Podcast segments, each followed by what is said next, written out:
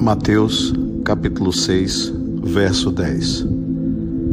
Venha o teu reino, seja feita a tua vontade, assim na terra como no céu.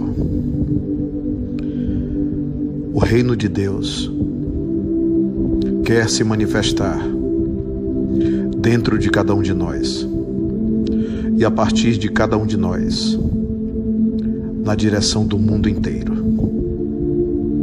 A vontade de Deus é a vontade suprema. E essa vontade há de se cumprir. Embora Deus respeite o livre-arbítrio que nos deu, chega um momento em que Ele agirá através de nosso livre-arbítrio, mediante o despertar de cada um para essa mensagem do Cristo, que ecoa até hoje. Já se passaram mais de dois mil anos.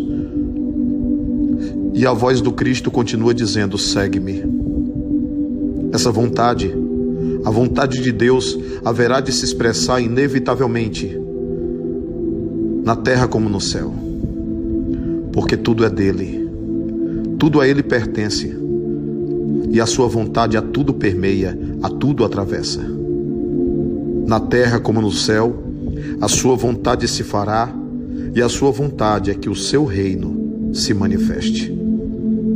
Mas nós precisamos ouvir o que Jesus diz na oração do Pai Nosso: Venha o teu reino, venha o teu reino, venha o teu reino.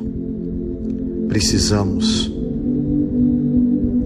produzir o reino de Deus manifestar o reino de Deus, ser instrumentos do reino de Deus.